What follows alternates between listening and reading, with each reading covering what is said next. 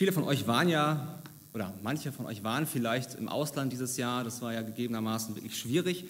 Äh, wir konnten nicht, äh, weil unser Urlaub dann gestrichen wurde.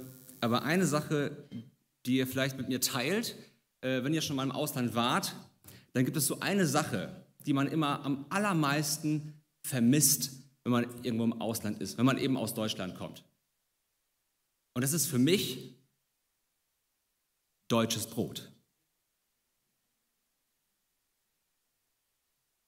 Also, ich weiß nicht, ob ihr das, euch das auch so geht. Also, es, ich, ich finde es so, dass das, was einem im Ausland manchmal ein Brot vorgesetzt wird, hat mit dem, was ich so kenne, so viel zu tun wie Mensch, ärgere dich nicht mit Schach.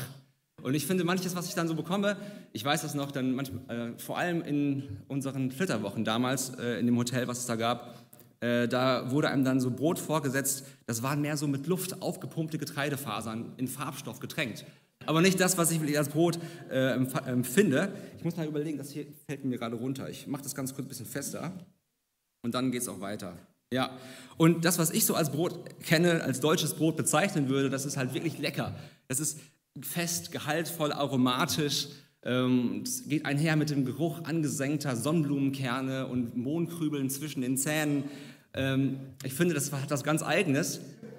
Und dazu gibt es für mich, gibt's für mich einfach keine Alternative. Jetzt steht da hier, the presentation went off air. Was soll das denn?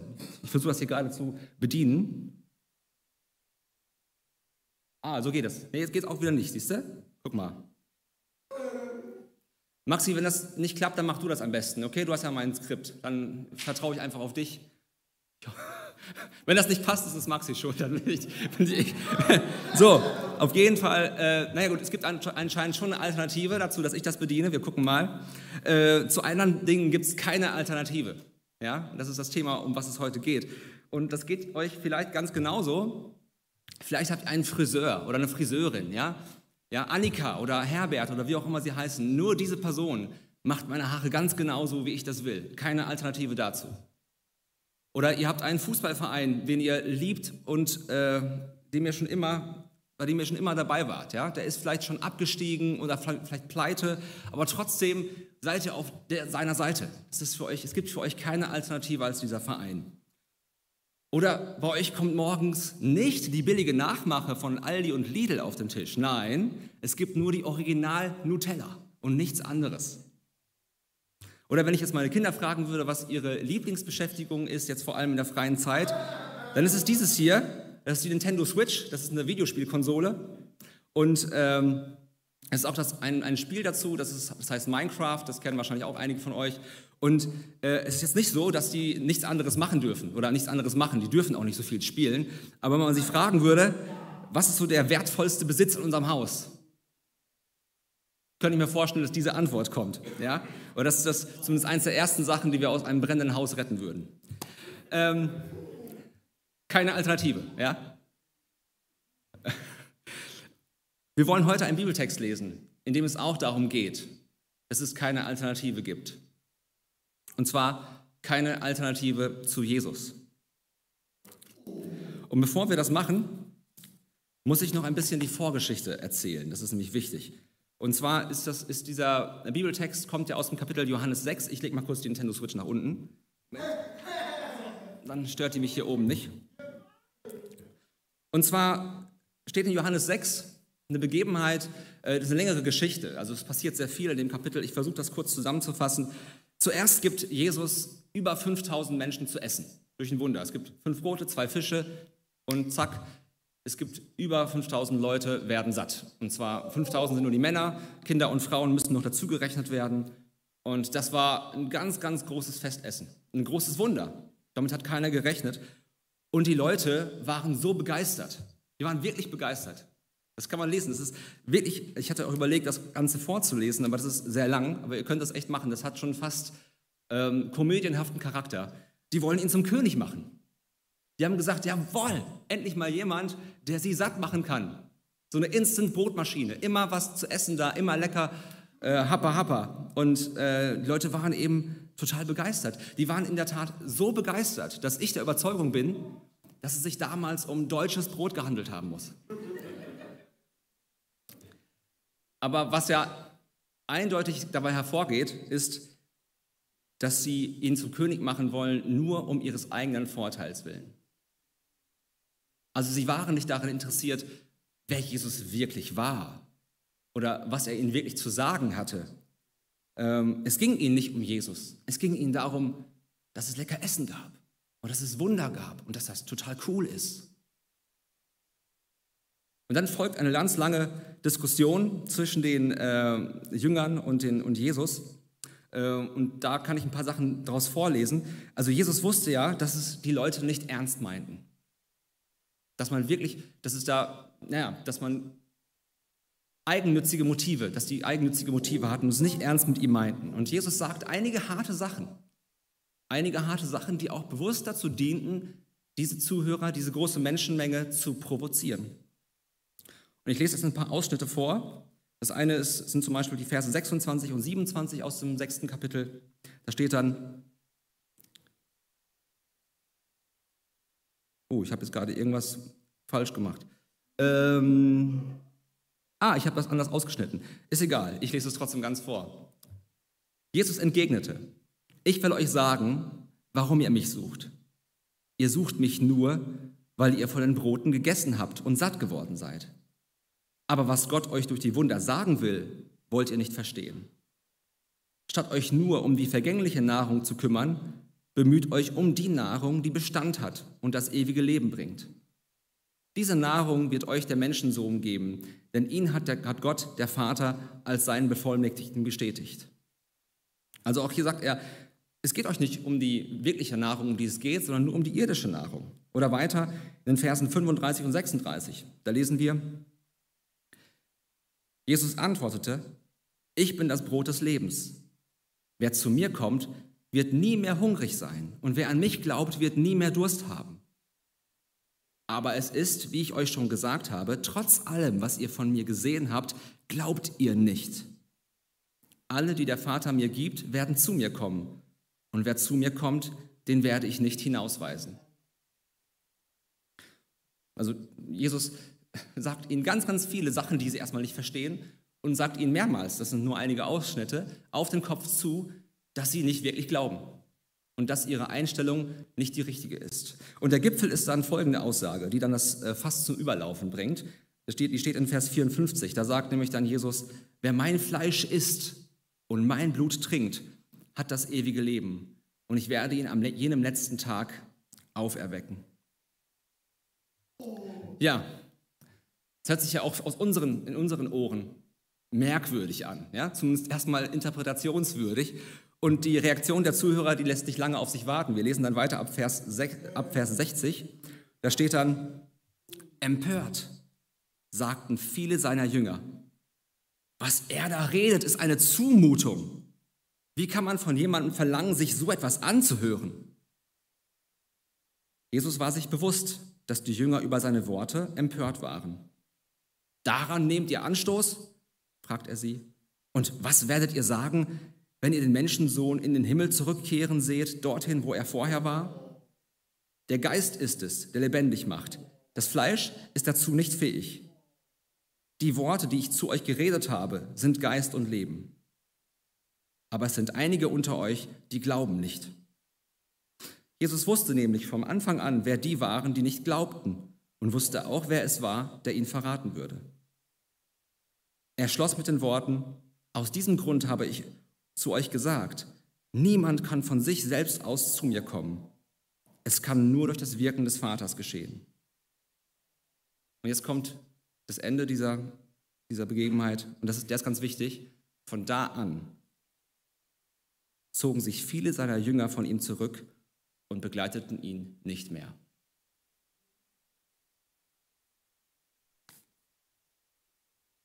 Das, was Jesus da sagt, ist an sich auch nicht falsch. Äh, und mit dem Wissen, das wir heute haben, ist das sehr schnell auch zu verstehen. Ähm, Jesus meint ja nicht wörtlich, dass er ein Laib Brot ist, das runtergefallen ist vom Himmel. Ja? Oder dass man, dass man wirklich sein Fleisch essen soll und sein Blut trinken soll. Nein, er redet hier von seinem Kreuzestod. Aber damals war Jesus eben noch nicht gekreuzigt. Das war den Jüngern eben alles noch nicht ganz klar. Und sie haben das einfach nicht verstanden. Es war für sie verwirrend, ziemlich provokant, auch dass Jesus ihnen ständig sagt, dass die eigentlich gar nicht glauben und dass sie eigentlich hier bei ihm nicht richtig sind, dass sie sich empört haben. Das war für sie eine Zumutung und sie waren so empört, dass sie wahrscheinlich auch gedacht haben, der Typ ist jetzt echt verrückt. Bis jetzt war es ganz schön und das Catering war ganz lecker, aber nee, mit dem Verrückten wollen wir nichts mehr zu tun haben. Und auf keinen Fall kann das der versprochene Retter sein, den Gott geschickt hat. Und viele wenden sich dann von ihm ab. Viele Jünger. Man muss an dieser Stelle einmal erklären, was der Begriff Jünger bedeutet.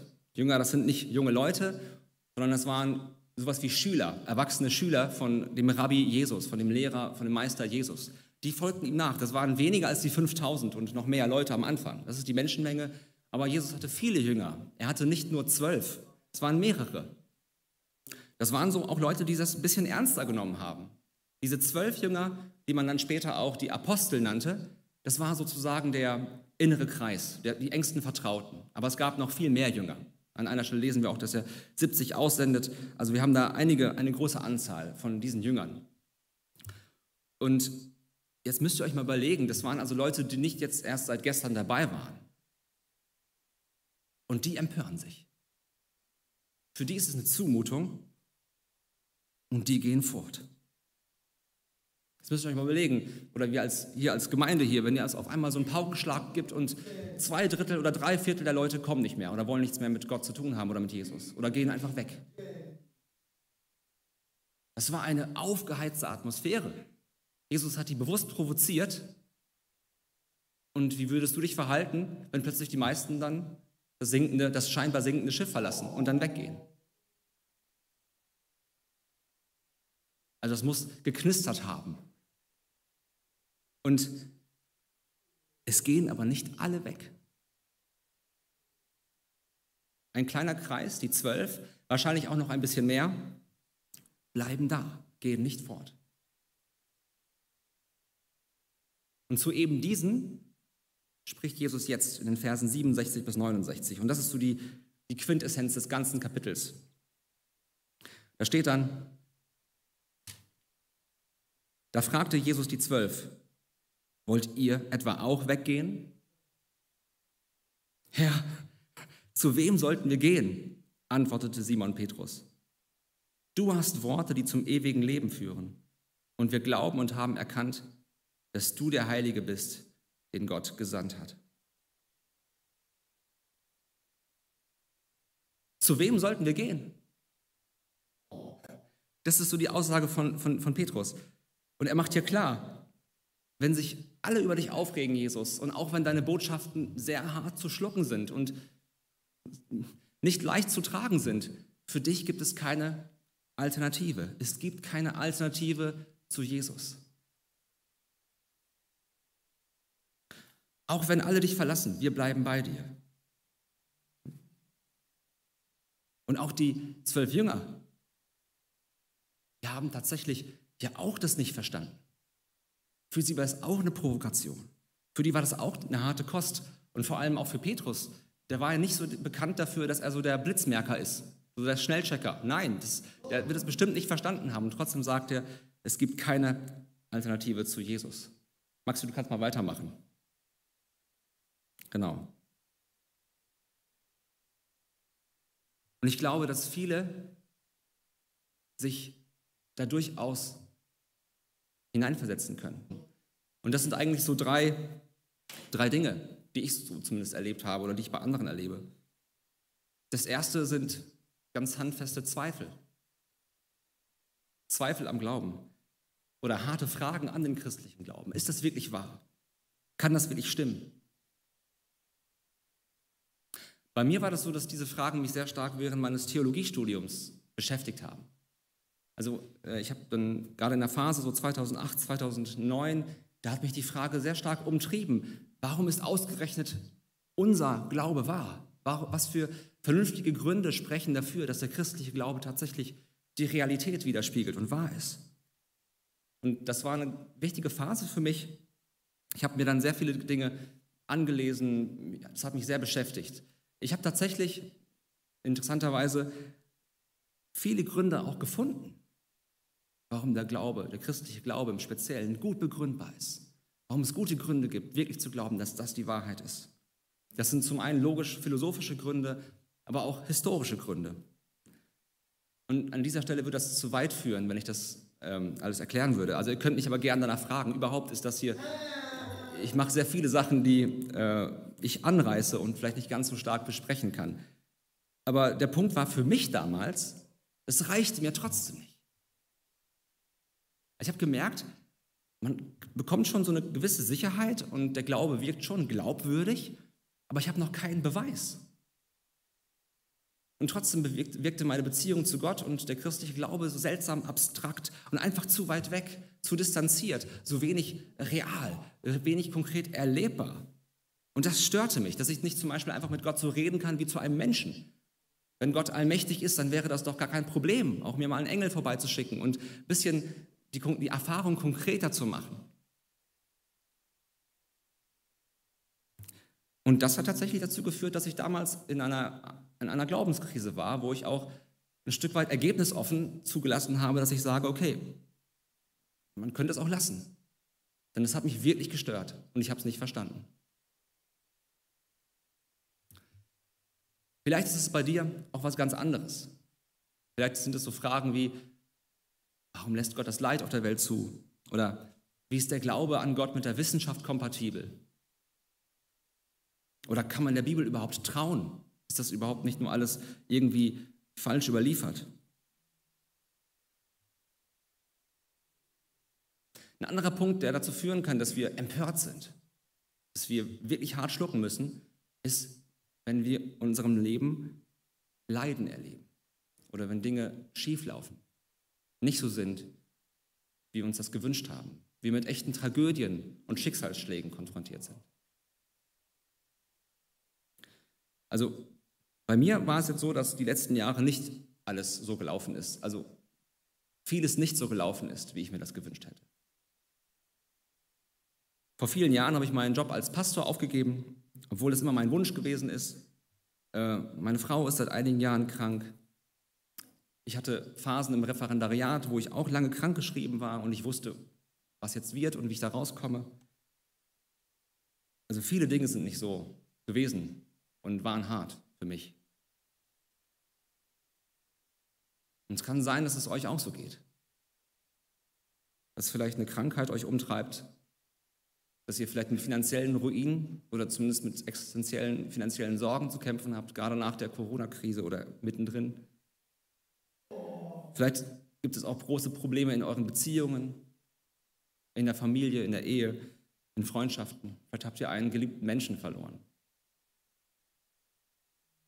Und dann ist es nicht mehr nur eine theoretische Frage. Ja, warum lässt Gott das Leid auf der Welt zu? Warum passiert das alles? Dann ist es eine ganz, ganz praktische Frage. Wie komme ich da durch? Wie halte ich das aus? Wie überlebe ich das? Wie, wie komme ich damit klar? Wie kann ich das aushalten?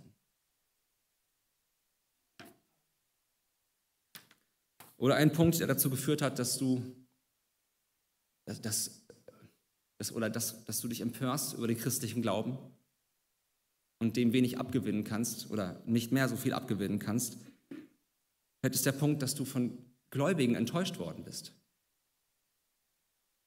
Also viele, also zumindest meine Interpretation, viele wenden sich vom Glauben ab, nicht deswegen, weil sie den Glauben selbst geprüft hätten und erlebt hätten, sondern einfach, weil sie von Christen enttäuscht wurden, die sich nicht christlich verhalten haben. Oder die ein Christentum kennengelernt haben, das sehr stark mit Enge, mit Regeln, ähm, bestückt war und wo es darum ging, bloß niemals einen Fehler zu machen und zu Gott hin und erst recht nicht zu anderen Menschen hin Schwächen zuzulassen und zuzugeben. Und wenn man das erlebt, dann ist es schwierig, sich Jesus wieder vorurteilsfrei und ergebnisoffen zuzuwenden. Und das sind jetzt Themen, die wären für sich nochmal eine Predigt wert. Ich kann das nicht nur kurz anreißen. Die Frage ist einfach, es ist normal. Also nicht die Frage, es ist einfach nur so, es ist normal, dass uns das passiert. Es ist völlig in Ordnung. Und es geht uns allen so. Und die Frage ist einfach, wie kommen wir da raus? Wie können wir es schaffen, dass wir nicht so sind wie die ganzen vielen Jünger, die weggegangen sind, sondern wie machen wir das, dass wir die, zu den Zwölfen gehören, die da bleiben und die sagen, okay, trotzdem, wir bleiben dabei.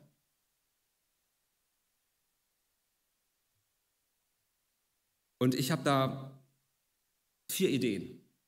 Vier Ideen, die ich aus dem Bibeltext entnehmen kann. Und die würde ich gerne mit euch teilen.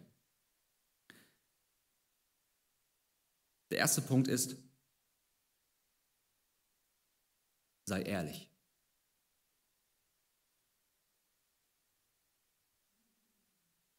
Und das habe ich auch schon angesprochen. Es ist okay, dass das es ist.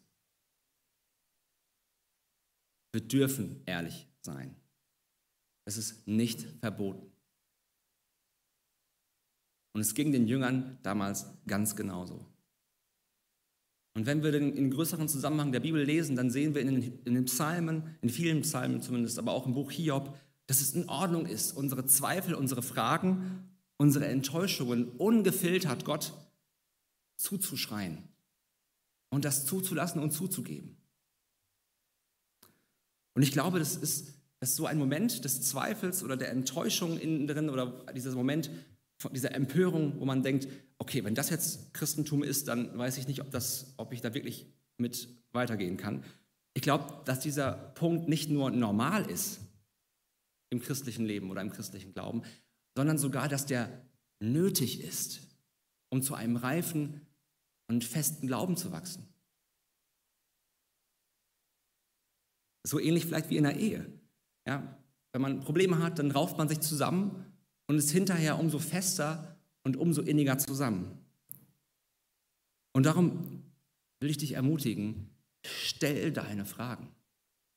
Überprüfe deine Zweifel. Und ich kann dir nur sagen, wenn das wirklich die Wahrheit ist, wenn, wenn Jesus wirklich wahr ist, wenn Gott äh, uns nicht belügt, sondern die Wahrheit ist, dann wird sich das auch als solche beweisen. Wir müssen keine Angst haben vor harten Fragen gegenüber Gott. Wir müssen keine Angst haben gegenüber harten Emotionen gegenüber Gott. Und ich glaube, dass Kirchen, in denen es unsicher ist, das rauszulassen, diese Schwäche zuzulassen, auch Zweifel zu äußern, dass Kirchen, die, das, die diese Atmosphäre verbreiten, gerade Skeptiker erschaffen, weil man sich seine Antworten dann woanders sucht, seine Fragen woanders formuliert. Und ich möchte auch an der Stelle einmal eine Ermutigung aussprechen für alle, die, diese, die, die mit solchen Fragen zu tun haben. Es gibt Antworten auf Fragen. Es gibt Personen, mit denen man sprechen kann. Es gibt Frieden im Leiden und es gibt Heilung nach Enttäuschung. Und um das zu erleben, ist es auch wichtig, mit jemandem zu sprechen. Und dafür ist Gemeinde da. Am besten mit jemandem, der vielleicht dasselbe oder etwas Ähnliches erlebt hat oder Ahnung hat. Wir haben ja verschiedene Menschen, die Verschiedenes erlebt und auch verschiedene Ausbildungen haben. Und gerne auch, wenn ihr möchtet, mit mir. Und wenn ich keine Antwort weiß, dann kenne ich vielleicht Leute oder kenne entsprechende Literatur. Aber es gibt die Antworten und die Hilfen. Und diese Einladung gilt sowohl für Gläubige als auch für Nichtgläubige. Also erstens sei ehrlich. Zweitens, überprüfe deine Motivation. Jeder, der kleine Kinder hat oder hatte, der weiß, wie das ist, wenn ein Kind einen Wutanfall hat. Ah, ich will das aber haben und alles andere ist egal. Also Kinder, vor allem je kleiner, desto mehr, haben ja eine ungenierte Art und Weise zu zeigen, wie vollständig egozentrisch ihre Motive sind. Ja, äh, sie wollen das haben, nur weil sie selbst es wollen und alle anderen Sachen spielen da keine Rolle.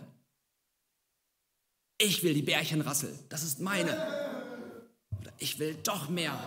Ich will mehr Snickers, ich will mehr Eis.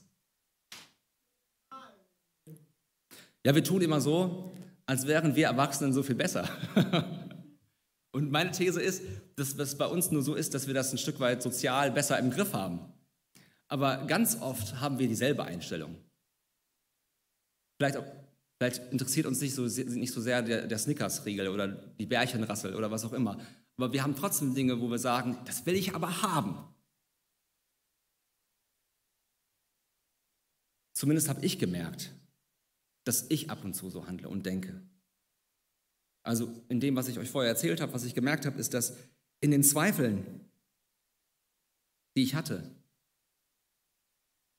war ich einfach nur bockig, dass Gott es nicht so macht, wie ich mir das vorstelle. Dass Gott nicht mehr ein bisschen mehr Action im Glauben zulässt. Vielleicht so ähnlich wie auch die Leute, die hier, ähm, die wir, von denen wir gelesen haben. Dass es nicht konkreter ist, dass Gott mir nicht mehr bietet und das fand ich doof. Und ich wollte einfach mehr. Und viel Leid, das wir ertragen, ist schwer. Und es ist an sich objektiv falsch. Und wie gesagt, da müsste man noch mehr darüber sprechen. Ähm, aber was ich auf jeden Fall merke oder gemerkt habe, ist, dass ich ganz oft, wenn ich Leiden für mich subjektiv persönlich erlebe, dass ich in Wirklichkeit einfach nur an eigenmächtigen Wünschen und Idealvorstellungen meines Lebens festhalte. Dass ich unbedingt sage, so soll mein Leben sein und nicht so. Ich habe ein Designer Life in meinem Kopf und möchte, das, möchte diese, äh, diesen Weg gehen und dann passiert es nicht.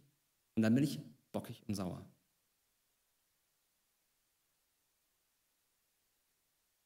Und ich glaube, dass Jesus uns auch heute ab und zu so unsere Grenzen aufzeigt und uns merkt, dass wir tatsächlich schwer schlucken müssen und dass wir eben nicht alles kontrollieren können und dass eben nicht alles so ist, wie wir uns das wünschen. Und so macht er das nicht, um uns zu ärgern oder einfach nur, ha, zack, ich lasse ihn mal vor die Wand laufen, sondern er macht es, damit wir merken und aufwachen und registrieren, dass wir eigennützige Motive haben. Dass wir ganz oft nur für uns selbst unterwegs sind. Dass wir nicht im Auftrag des Herrn unterwegs sind, sondern hier im Auftrag von mir selbst. Manchmal ist es auch so, dass bestimmte Dinge, Glaubenszweifel oder Dinge, die passieren, für uns ein willkommenes Alibi sind, uns nicht weiter mit Gott zu beschäftigen und Jesus nicht weiter zu folgen und diesen ganzen Ballast einfach abzuwerfen. Da ist so eine harte Frage, ja, keine Ahnung, äh, warum lässt Gott das Leid zu? Oder hat die Bibelkritik nicht gezeigt, dass die Bibel nicht zuverlässig ist? Oder hat die Wissenschaft nicht äh, gezeigt, dass jenes und dieses? Und ohne sich tiefer und mehr damit auseinanderzusetzen, schiebt man das einfach als Grund vor, als Ausrede, sich nicht weiter mit dem Glauben zu beschäftigen. Nicht wirklich, objekt, nicht wirklich ergebnisoffen und vorurteilsfrei sich ähm, auf die Suche zu machen nach Jesus, nach Gott. Sondern man ist es so, äh, wie wenn du morgens joggen möchtest. Ne, du hast dir vorgenommen, du möchtest irgendwie in den Ferien oder in der Zeit, wo du eigentlich äh, dich dem Müßiggang hingeben möchtest, du hast dir vorgenommen, du willst morgens joggen. Aber na, das ist jetzt Pech, ne? Ist ja auch da so ein bisschen wolkig aus, also nicht ganz so strahlender Sonnenschein, es könnte regnen. Ja, ja tut mir leid, also ich habe alles versucht, aber ich kann jetzt doch nicht joggen gehen. Oder, ja gut, jetzt ist, das ist Pech, weil die Schnürsenkel sind jetzt irgendwie falsch gebunden und naja, dann kann ich halt auch nicht und so. Das ist dann ärgerlich. Aber ich, ich habe alles getan, was ich konnte. Und in Wirklichkeit steht das Urteil aber schon fest. Du wolltest nie joggen gehen. Und so ähnlich kann es auch im christlichen Glauben sein. Dass eigentlich ähm, das war schon feststand und die harten Fragen, die Dinge, die dich empören, nur ein Grund dafür sind, das wegzuschieben und, nicht, und so wie ein Alibi, sich nicht weiter damit zu beschäftigen. Also die Frage ist einfach, wie können wir es schaffen, nicht wie, die, nicht wie die vielen Jünger zu sein, sondern so wie die zwölf Jünger zu sein, die geblieben sind. Und da ist einfach, da musst du dir einfach die Frage stellen, willst du Jesus wirklich kennenlernen? Willst du wirklich lernen, was er sagt? Willst du wirklich eine Beziehung zu ihm eingehen, ausprobieren, gucken, ob da was dran ist? Möchtest du wirklich dich vorurteilsfrei und ergebnisoffen mit dem christlichen Glauben auseinandersetzen? Und wenn, ihr müsst mal überlegen, wenn es Gott wirklich gibt, wenn, wenn das, nehmen wir mal an, das wäre wirklich alles real, dann muss es so sein, dass Gott größer ist als deine eigenmächtigen Vorstellungen und Wünsche. Wenn Gott dir in allem entsprechen würde und alles genauso wäre, wie du dir das selbst vorgestellt hast und du dir deinen Glauben so zusammensuchst, wie du das möchtest, dann hast du philosophisch gesprochen null Garantie, dass das annähernd mit der Realität zu tun hat, weil dann kann dein Gott niemals größer sein als das, was du dir vorstellen kannst und als das, was du dir wünschst. Wenn Gott aber wirklich ist, dann ist es völlig normal und zu erwarten, dass es Punkte gibt, wo er anscheinend Dinge anders macht oder anderer Meinung ist als du. Okay. Zweiter Punkt, überprüfe deine Motivation. Dritter Punkt, und das ist jetzt so der wichtigste Punkt. Ja, das ist der wichtigste. Dritter Punkt ist, frag dich, wohin sonst solltest du gehen?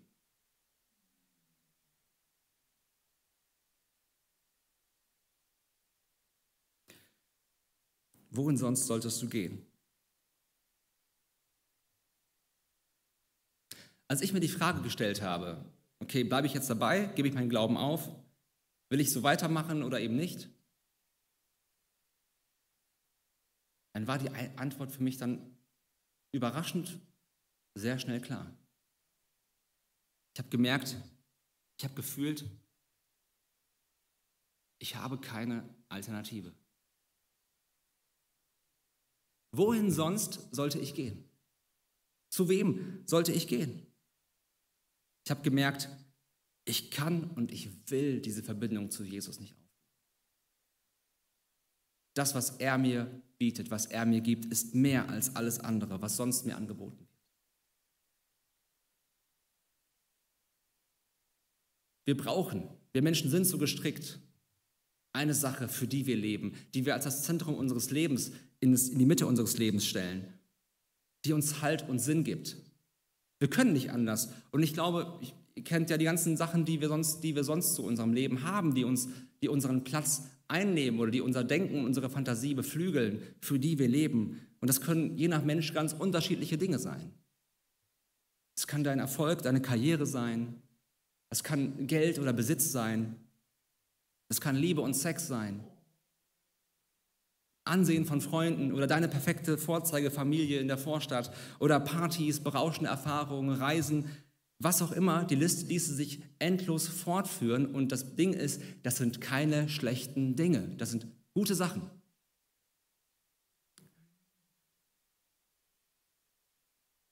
Was wir Menschen nur oft daraus machen, ist, dass wir eine Sache oder mehrere Sachen nehmen und sie zu der einen Hauptsache im Leben machen zu einer Art Ersatzgott, zu einer Sache, für die wir leben, von der wir uns ähm, Liebe und Annahme und Wertschätzung versprechen.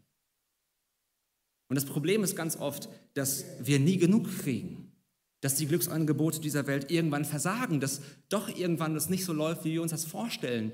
Und dann sind wir nicht nur traurig, sondern wir sind am Boden zerstört. Und ich bin überzeugt, dass nur in der Beziehung zu Gott, zu dem Schöpfer, für den wir geschaffen worden sind, wir das bekommen, wofür wir geschaffen worden sind. Wir das bekommen, was wir eigentlich brauchen. Unendliche Liebe. Unendliche Sicherheit. Unendlichen Sinn. Und das alles andere in diesem Leben, was an Angeboten und auch Ideologien und Weltanschauungen existiert, dieses innere Lehre, diese innere Lehre in uns nicht füllen kann. Das hört sich klischeehaft an, aber es lässt sich nicht anders beschreiben. Und wenn wir eben nicht in der Beziehung zu Gott stehen, wenn wir nicht in der Beziehung zu dem sind, äh, der uns geschaffen hat und für den wir, auf den wir hingeschaffen worden sind, dann sind wir so wie eine Blume ohne Wasser. Man kann diese Blume vielleicht auch in so mit anderen Glücksangeboten tränken. Aber das ist so, wie wenn wir diese Blume in ein abgestandenes Glas mit Abwaschwasser und Chemikalien stellen. Es kann vielleicht diese Blume ein Stück weit am Leben erhalten und das ein bisschen äh, kompensieren.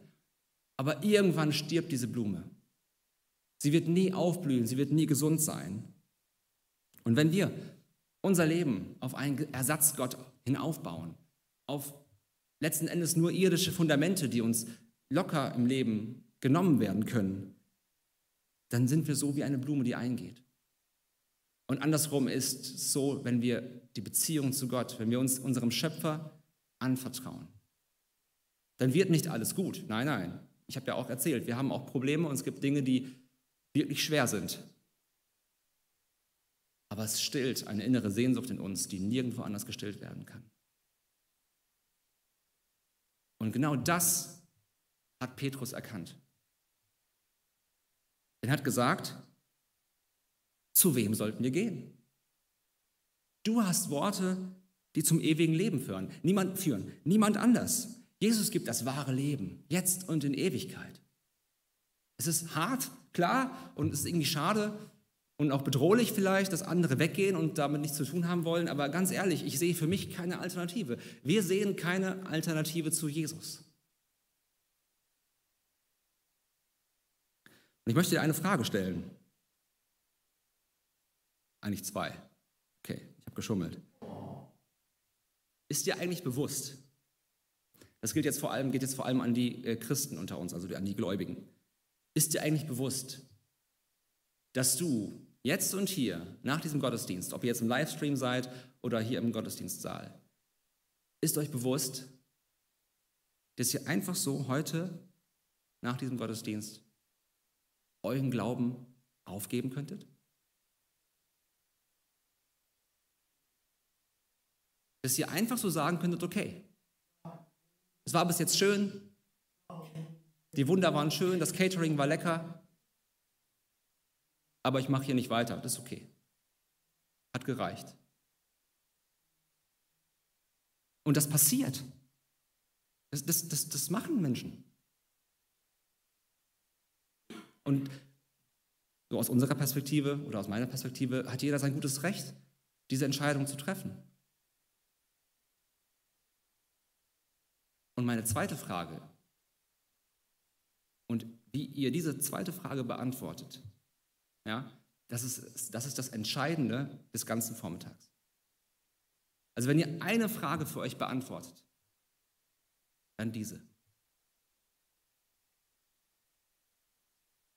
Warum gehst du nicht? Warum tust du es nicht?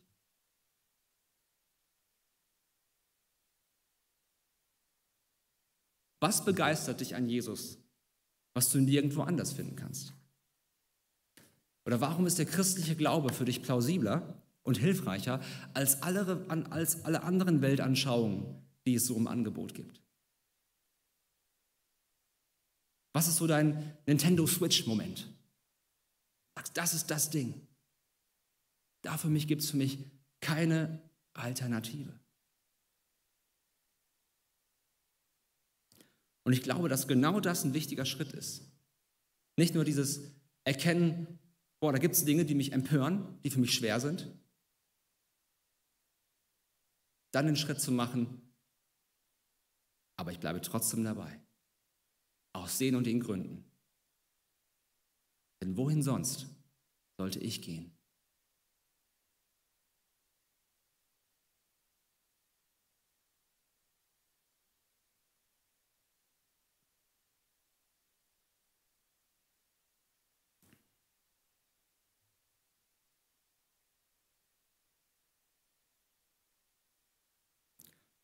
Habe euch noch einen vierten Punkt versprochen. Und der lautet einfach nur spring.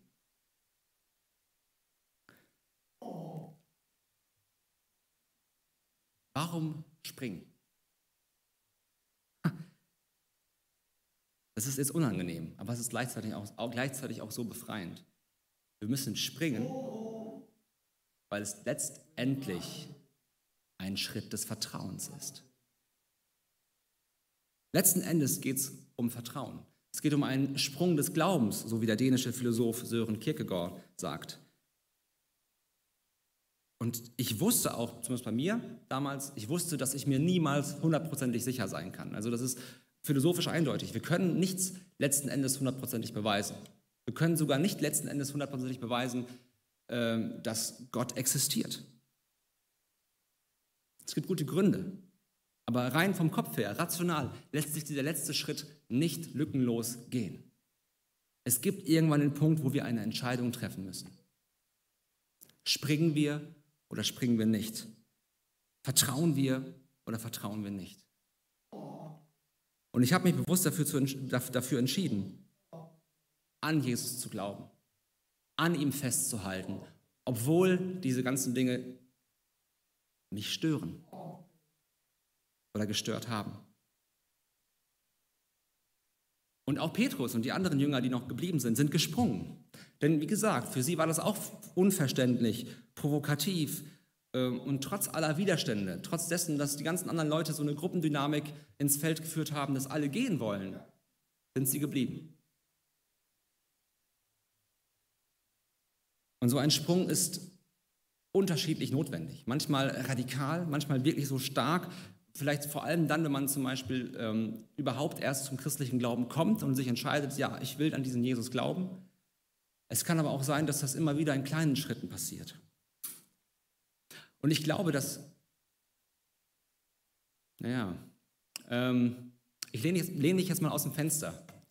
Ich glaube, dass letzten Endes alle Situationen von Zweifel und von Leiden letztlich eine Frage von Vertrauen sind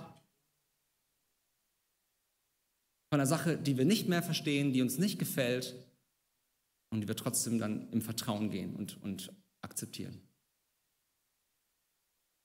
Und ich kann euch ermutigen, also zumindest erlebe ich das bei mir, das fühlt sich manchmal so schwer an. Aber ich habe die Erfahrung gemacht, dass manche Fragen sich mit der Zeit klären. Oder dass manche leidvollen Erfahrungen in der Rückschau manchmal in einem neuen Licht erscheinen, wo man merkt, okay, das war vielleicht doch gar nicht so schlecht, dass manches so gelaufen ist und nicht anders. Aber im Moment ist es gruselig, weil du springen musst und ein Stück weit nicht weißt, nicht hundertprozentig sicher sein kannst, ob da wirklich so ein Netz ist, das sich aufhängt. Gute Gründe, aber letzten Endes ein Schritt des Vertrauens. Und an den Punkt musst du kommen. Oder er ist schon da, wo du dich fragst, vertraust du Jesus oder vertraust du ihm eher nicht?